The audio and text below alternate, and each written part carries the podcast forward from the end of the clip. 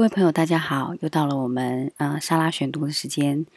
这个礼拜我们要呃读的书是《汉谟拉比小姐》。《汉谟拉比小姐》这本书是韩国的法官呃文玉熙书写的小说，它是以法官工作审判的真实案例作为蓝本撰写。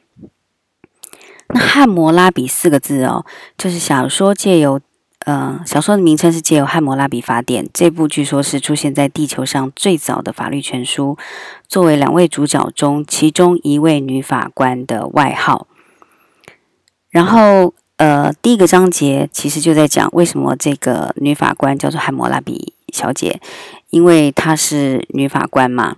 代表着法典。然后另一个就是她在生活中是个爱喜欢打号呃打抱不平的人。非常有正义感的正义使者，所以呢，呃，他的外号就被小说中的呃群众们取名叫汉谟拉比小姐。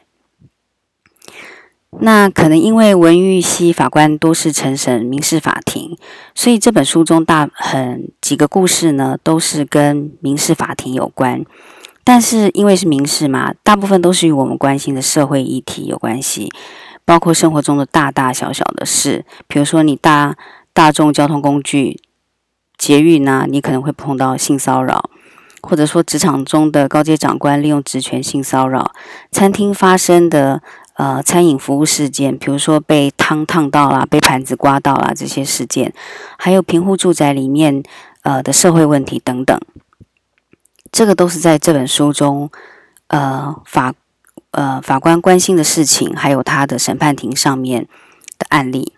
然后小说的每一章结束后呢，作者都会对韩国法庭的一些传统做法，或是他个人对法律与社会之间关系发表一些个人的论述与感想。那第一章呢，作者文熙就把女主角女主角女法官哦叫做朴满满，好。呃，一个木字旁的朴朴满满的角色设定交代的很清楚，但我们阅读小说的同时，也可以观察到作者本人的价值观。因为朴满满女法官上班时呢，会穿非常短的迷你短裙，还有细高跟鞋，然后顶着一头超级利落的短发，跟我们印象中的女法官的形象是完呃有很大的反差。当然，可能现在很多女法官也是这样打扮啦。还有年轻时曾受过男性长官长辈的性骚扰，因为他呃出生的环境，还有在他年轻打工的时候也受过男性长官的性骚扰，因此在呃这本小说里面关于一些呃性骚扰的案例的时候，这位朴满满女法官就会呃非常的义愤填膺，出现化身成正义使者的角色，然后仔细的分析韩国的男性呃对于。女性的尊重，还有性骚扰这件事情的看法，是非常的没有什么危机意识感的。他们觉得随便摸一下女生的哪些部位，这种是喝醉酒很家常便饭的事情。但是在我们看来，都是很严重的性骚扰的事件。然后经由陈审的民事法庭来论述，或者说给韩国的社会一些呃范例，告诉传统某些。呃，男性某些呃这些动作其实都是涉及性骚扰的事情的。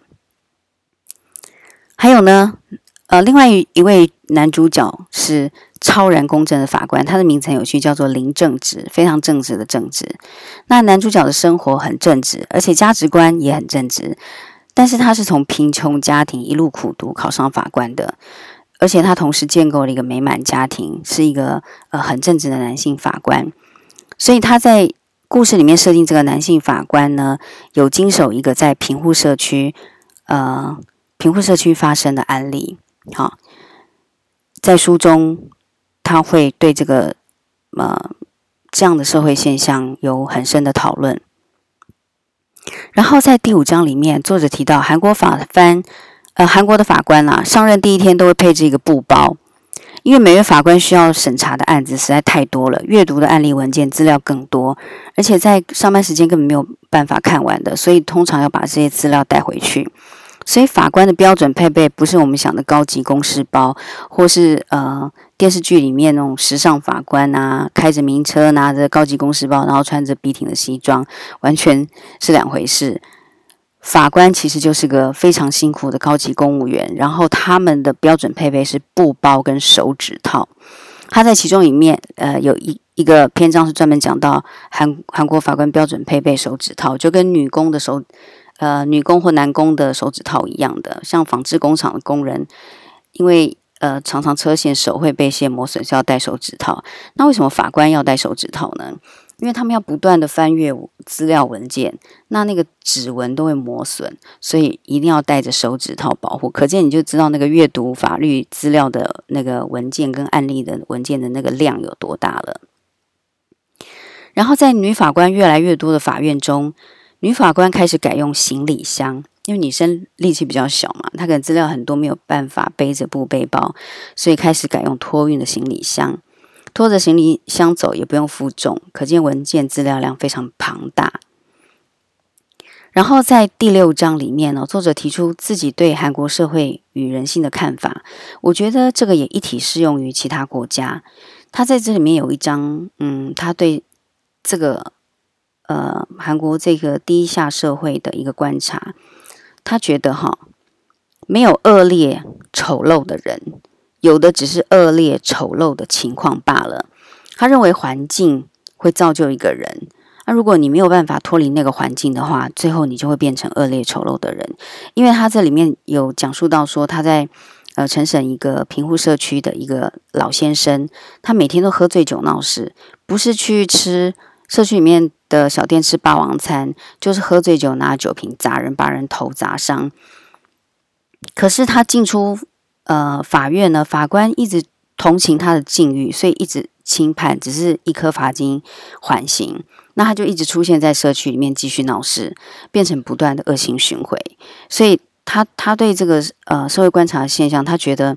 其实贫穷随时会找上任何人，也会找上法官。那当你没有办法摆脱这个贫穷的时候，如果你开始借酒浇愁，你可能会也会变成一个恶劣丑陋的人。所以一定要脱离那个环境，你才可以摆脱那样子的性，会形成那样性格的因子啊。这是作者审判一个这个贫户社区案件的感想。呃，他说，当你一筹莫展，毫无希望改变现况时，只能靠麻醉自己作为正常生活的手段，喝酒闹事变成唯一正常的事情的时候，所以你只能成为恶劣丑陋的人了。然后。与作者呃共事的韩国法官们共同的想法是：你即使因为如此的遭遇，当打架闹事伤害他人的身体时，就算身处多么不幸的境地，也应该要为自己做出伤害他人的行为付出严肃的代价。所以法庭不应该量量刑轻判，还是应该要就他的呃刑量去呃罚处罚，这样子才能得到正循环。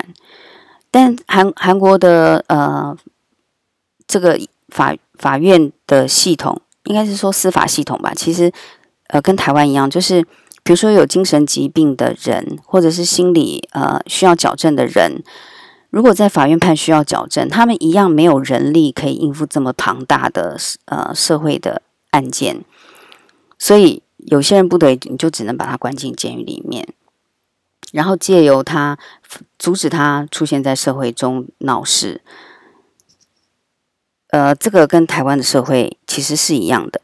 那这是本法官写的书，所以即使每个章节的小故事都非常的有趣，但是可能叙事的手法不见得很高明，所以我们阅读这本书的时候就不要太计较文笔了。但是作者书写韩国法院中的状态、人性的哲学，还有审判法官查核案件的是非对错攻防的时候，是非常值得一看的。那这本书一共有七个章节，每个章节都是独立的故事，你可以分段阅读，所以不一定要拿起来就一本到底。呃，可以掐零散的时间来读，比如说中午休息的三十分钟啦，睡前的三十分钟啦，或者洗澡前的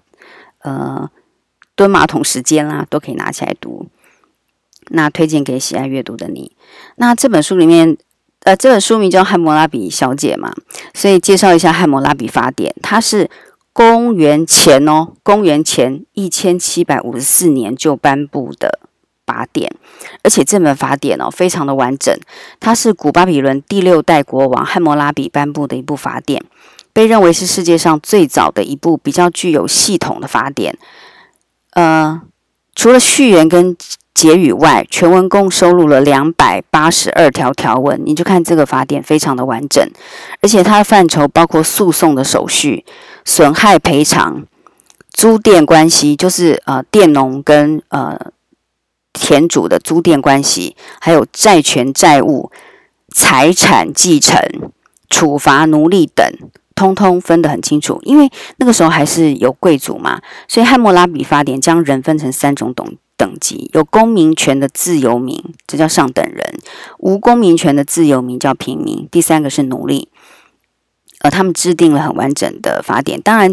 呃，现在的社会只有有公民权的自由民啦，所以就没有奴隶这些事情。但是这样完整的法典也会让人觉得很很惊讶，古人的智慧在公元前。一千七百五四年就颁布了。那汉谟拉比法典全文结构可以分为序言、正文跟结语。著名的两个点就就是我们常听的以牙还牙、以眼还眼。所以你犯了罪，一定要赎罪，就是以牙还牙、以眼还眼。第二个，尽自身所有身家，以恩报恩。好，这个观念还不错。然后这本书里面还提到，韩国的法庭没有法锤哦，呃。韩国的法庭里面本来有法锤，我翻一下书哈。但是他们到了，他们在一九六零年中期，其实韩国法庭还是有有使用法锤。但是，一九六六年的时候呢，呃，有一位赵正满担任大法院院长时期呢，为了遵循淡化法庭内的权威主义色彩的方针，就把法锤取消了。法帽也是在这个时期宣布取消使用，但是法袍呢也随之简化。那我查了一下，台湾的法院还是台湾的法庭里面还是有法锤，而且二零一六年还颁布了法锤的使用方式。那法锤是呃审判长是呃专门来使用的。好，这是呃我读了汉谟拉这一次读汉谟拉比小姐这本书的心得分享，希望你会喜欢。然后，呃，记得继续收听莎拉选读，然后推荐给你的好朋友，也欢迎你邀请好朋友一起来参加 FB 的社团，一起读闲书。然后，今天我们节目就到这里了，下次再见哦，拜拜。